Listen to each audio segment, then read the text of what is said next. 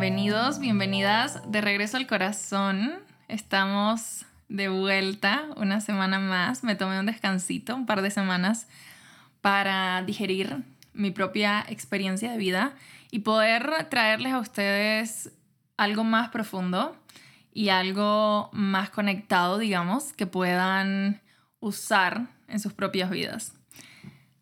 Ahora estamos de regreso y vamos a retomar este espacio hablando de abandono. Y cuando escuchamos abandono, nuestro cerebro se va de inmediato a una historia, a esa historia que tenemos todos, ¿no? De algún momento de nuestras vidas donde nos hemos sentido abandonados. No solo físicamente, sino también a nivel emocional. Y estas experiencias de abandono que quizás no han ocurrido una sola vez estas experiencias que en algunas ocasiones sí se resumen al vínculo con uno de nuestros cuidadores principales, pero que en otras encuentran casa en la relación de pareja o en alguna relación en la que el acompañamiento no fue una realidad disponible para nosotros. Quiero que hoy hablemos de esta herida de abandono, pero especialmente de cómo hacer para sanar. La herida de abandono fue una constante en mis sesiones de terapia por muchos años. Siempre que llegaba con un nuevo terapeuta, ya sabía que tarde o temprano llegaríamos a este tema y que se acabaría por convertir en la columna vertebral de todas las sesiones posteriores. En mi caso, esta herida se manifestaba como un miedo absurdo y exagerado a perder mis vínculos. Tenía a menudo estos pensamientos de que yo no era lo suficientemente buena para que la gente decidiera activamente quedarse en mi vida. O al menos para permitir que yo me quedase en la suya. En mis relaciones de pareja sentí ese temor irracional a que el otro se aburriese, se cansase de mí, encontrara a alguien mejor y terminara tomando la decisión de dejarme. Y esto, a su vez, me provocaba ansiedad, celos desmedidos y una sensación de angustia constante. Mis relaciones estaban destrozadas a los pocos meses de haber comenzado. El desgaste emocional ocasionado por mi falta de seguridad hacía que la decisión más sana siempre fuese cortar. Y a veces es tanto este miedo a ser abandonados nuevamente que preferimos ser nosotros quienes abandonemos con tal de no volver a experimentar el dolor que esto representa. Y de este modo acabamos autosaboteando lo que pudieron haber sido muy buenas relaciones. Creo que las relaciones de pareja son el espacio donde más se nos va a mostrar esta herida. Y al mismo tiempo, creo que es a través de la pareja donde más oportunidades tenemos de sanar esta herida y de comenzar a construir un apego seguro. Claro que para bailar tango se necesitan dos, dos personas. Yo nunca he sido partidaria de este mensaje pop que dice que si lo sanas en ti automáticamente se sana en el otro. Creo que el proceso de sanación muchas veces sí es cosa de dos y sí se requiere ese compromiso mutuo. Y esto no quiere decir que la responsabilidad esté en el otro. Claro que la responsabilidad comienza en uno mismo, pero ciertamente un otro que colabora en este proceso es mil veces mejor que alguien que solo te señala lo que te toca a ti sanar. Pero bueno, de este tema voy a hablar en otro episodio. Vamos a partir hoy de qué cosa es la herida de abandono. Esta herida de abandono es un concepto psicológico que se refiere a un patrón de dolor emocional que puede surgir como resultado de experiencias de abandono real o percibido en la infancia o en relaciones significativas a lo largo de la vida. Esta herida no se refiere necesariamente a un abandono físico, sino más bien a una sensación de pérdida emocional o de conexión afectiva. Las experiencias de abandono pueden ser variadas, pueden incluir situaciones como la separación de los padres, la falta de atención emocional, la negligencia emocional, la pérdida de una figura de apego significativo o incluso la sensación de ser dejado de lado, de no ser amados. Y esta herida muchas veces se traduce como un miedo al rechazo. tener este temor profundo a ser abandonados, rechazados. Lo que puede llevarnos muchas veces a comportamientos como la evitación de relaciones cercanas o nos puede llevar por otro lado a la codependencia emocional. ¿no? Creo que otras veces esta herida se traduce en una muy baja autoestima, esta sensación de no ser dignos de amor, de no ser dignos de atención.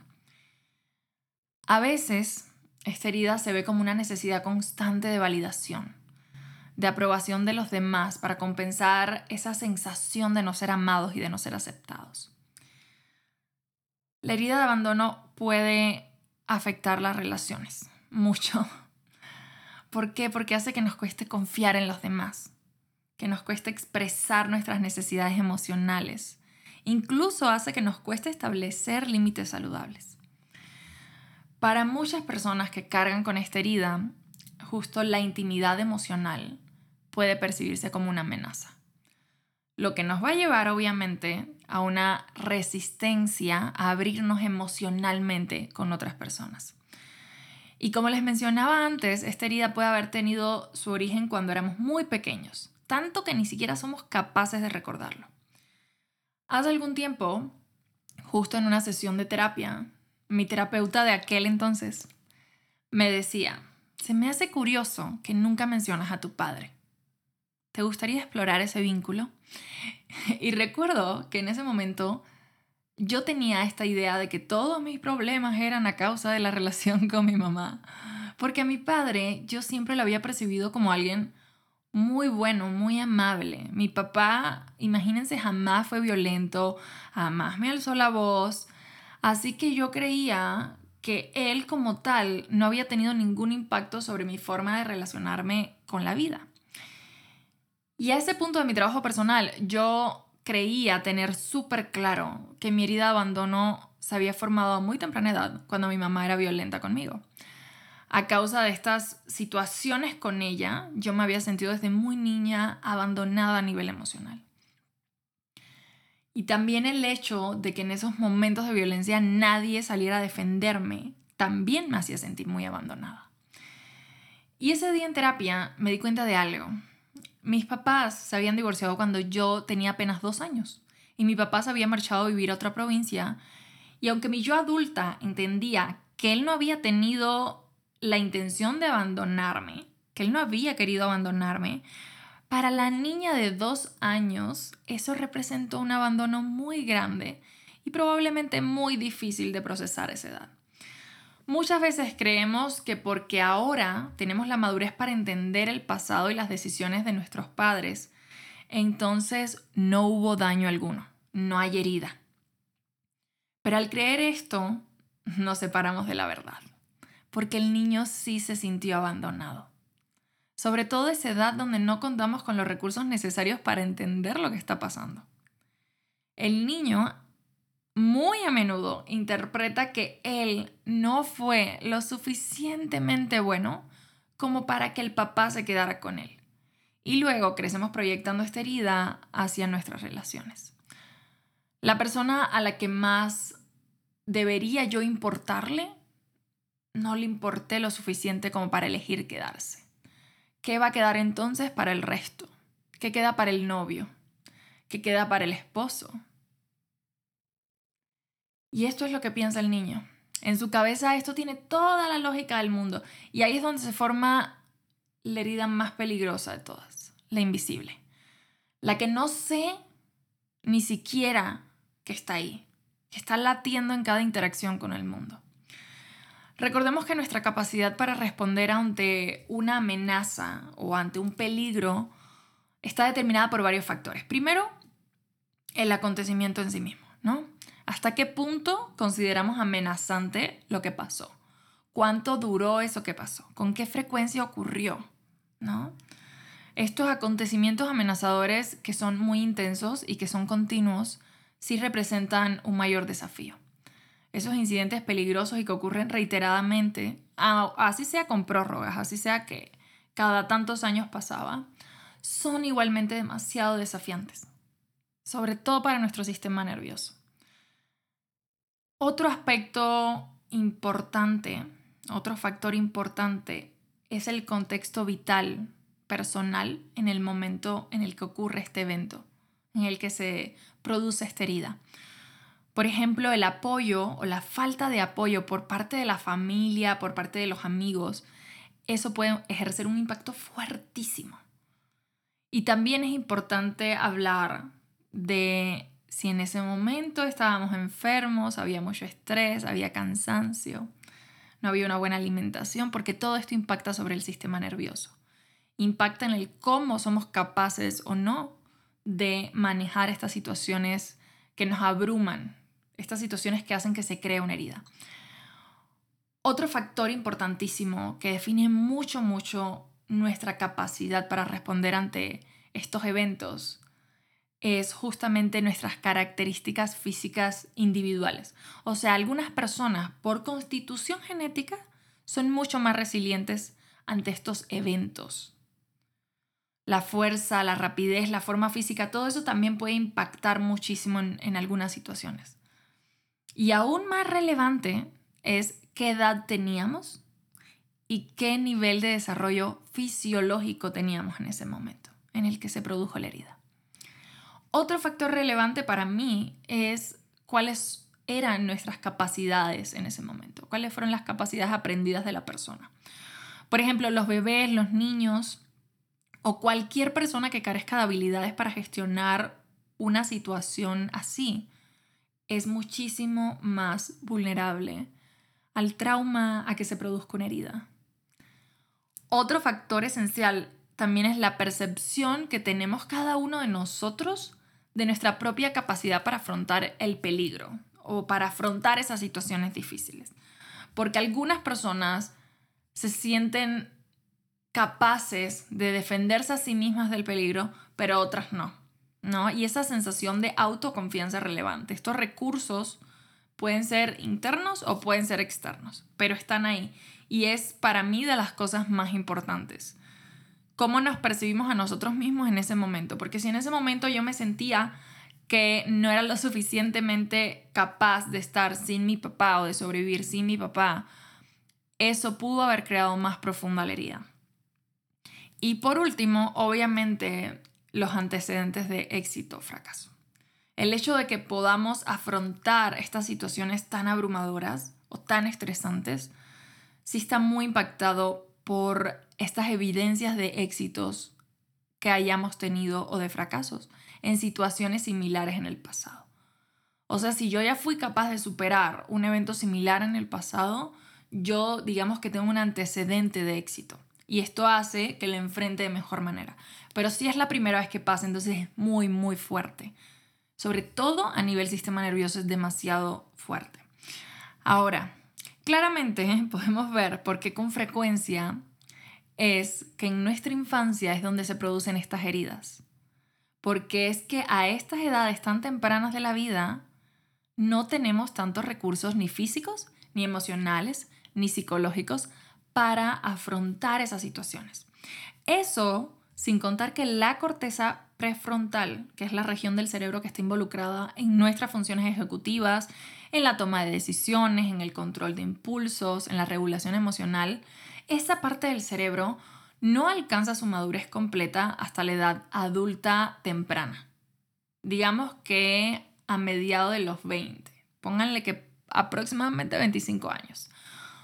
O sea que la parte del cerebro que contribuye al razonamiento lógico y a la resolución de problemas no está completamente desarrollada en esos primeros años de vida. Y esto es lo que hace que cualquier situación, por lógica que te parezca hoy, en ese momento para el niño que eras, haya sido tan abrumadora, haya sido insostenible y haya acabado generando una herida muy profunda a nivel emocional. A lo largo de mi proceso usé muchos enfoques y muchos acercamientos distintos para trabajar este tema, pero la verdad es que nada parecía funcionar del todo. Por más que yo entendía el origen de mi comportamiento, por más que yo había logrado de cierta forma hacer las paces con mi historia personal, yo seguía sufriendo bajo los efectos de esta herida abandono. Yo seguía con mi inseguridad, mis celos, mi apego ansioso. No entendía qué más faltaba para poder sanar. ¿Qué necesitaba hacer para liberarme de los efectos de esta herida abandono. Y fue ahí donde buscando respuestas me topé con una realidad bastante cruda para mí en aquel momento. Y es verdad que llevaba años tomando terapia, años de entender cognitivamente el problema, pero jamás me había dado el tiempo de voltear a ver mi cuerpo. No me había dado cuenta de que mi cuerpo contenía las memorias de abandono y cada vez que olía peligro se detonaba nuevamente esa respuesta de inseguridad que tantas veces había erosionado mis vínculos. Y empecé a investigar cómo hacer para traer al cuerpo toda esta conciencia que había adquirido tras años de terapia hablada. Y descubrí que la misma herramienta que yo tenía meses usando para sanar mi ansiedad y mis miedos era exactamente lo que necesitaba, pero ahora de una manera más específica para sanar mi herida de abandono. Y esta herramienta ya la conocen probablemente, he hablado muchísimo de ella, se llama EFT Tapping, Emotional Freedom Techniques, son eh, un conjunto de técnicas de liberación emocional. Dicho sea de paso, eh, voy a dar el último taller de EFT Tapping de este año. Les voy a dejar aquí debajo el enlace para que se puedan unir al curso y puedan aprender de verdad esta herramienta que tanto, tanto me ha transformado. EFT es una herramienta que combina el trabajo con el cuerpo energético y a su vez el trabajo con el campo del pensamiento. Esa parte de tu cerebro que almacena la memoria del pasado. Yo me comprometí por un par de semanas a dedicar mis sesiones de tapping a este tema en particular. Y los resultados fueron maravillosos. Es como si mis detonantes se fueran desvaneciendo poco a poco. Y tiene todo el sentido del mundo porque esta herramienta es bastante completa e incluye el trabajo con el cuerpo mental, el cuerpo físico y el energético de la persona. Es un trabajo muy, muy completo en el que tomas en cuenta todas las partes del ser involucradas en esa herida de abandono. Porque claro que cuando sufrimos esta primera experiencia de abandono no fue únicamente una percepción mental, no fue únicamente una interpretación psicológica del evento, sino también fue a nivel energético, a nivel físico, que nos sentimos abandonados. Y se requiere que el trabajo de sanación sea igualmente integral y tome en cuenta estos aspectos. Algo que me ha ayudado enormemente en mi proceso de sanar esta herida de abandono ha sido también tomar la responsabilidad de automaternarme. Desarrollar esta capacidad para autosostenerme y para acompañarme a mí misma. Creo que muchas veces nosotros mismos solo creamos estilos de vidas, formas de ser, personalidades que solo están perpetuando esta herida de abandono. Y justo al no tomar esas decisiones que al inicio parecen difíciles, pero que sabemos que en el fondo son las que van a crear más en nuestras vidas. Ahí es donde se perpetúa esa herida. Creo que se requiere mucha valentía para comprometernos con nuestro proceso de sanación. Pero les juro que nada vale más la pena que ese compromiso. Los últimos años he tenido la oportunidad de comprobar que invertir dinero, tiempo y energía en sanar han sido mis mejores inversiones. Porque es lo que me ha ayudado a crear una vida que realmente funciona para mí. Una vida donde yo no quiero escapar. Donde ya no tengo que andar de puntillas para que no se detonen estas heridas del pasado. Con este episodio solamente quiero recordarte que es completamente posible sanar porque a lo largo de mi proceso yo también creí muchas veces que no iba a poder salir de esos patrones repetitivos. Yo me sentía decepcionada muchas veces de los procesos terapéuticos. Pero quiero decirte que es completamente posible sanar. Va a llegar. Si llega ese momento en el que ya no te triguea cualquier cosa. Si llega el momento en el que puedes construir relaciones plenas, relaciones saludables. Si llega. Quiero decirte que no es para siempre el proceso de sanación. No tienes que vivir sanando. Esto es algo importantísimo de decir, porque muchas personas creen que, ay, no, te vas a pasar toda la vida sanando. Pero creo que es un proceso con el cual nos comprometemos durante un tiempo y luego sencillamente disfrutamos de los resultados. Puede que sigan saliendo cosas en el futuro, pero nunca al mismo nivel de profundidad. Creo que al principio puede ser muchísimo más complejo. Lo importante es que logres tomar ese compromiso. Espero que este episodio te haya servido, te haya aportado algo el día de hoy. Recuerda que aquí debajo en la descripción de este episodio te voy a dejar el enlace al último curso de EFT Tapping del año. Me encantará conocerte, me encantará poder compartir contigo esta poderosa herramienta que a mí me ha transformado tanto. Una vez más, me despido de ti, espero que mi camino esté siendo una contribución para el tuyo y que a través de este espacio te sientas un poquito más acompañado en tu viaje de regreso al corazón.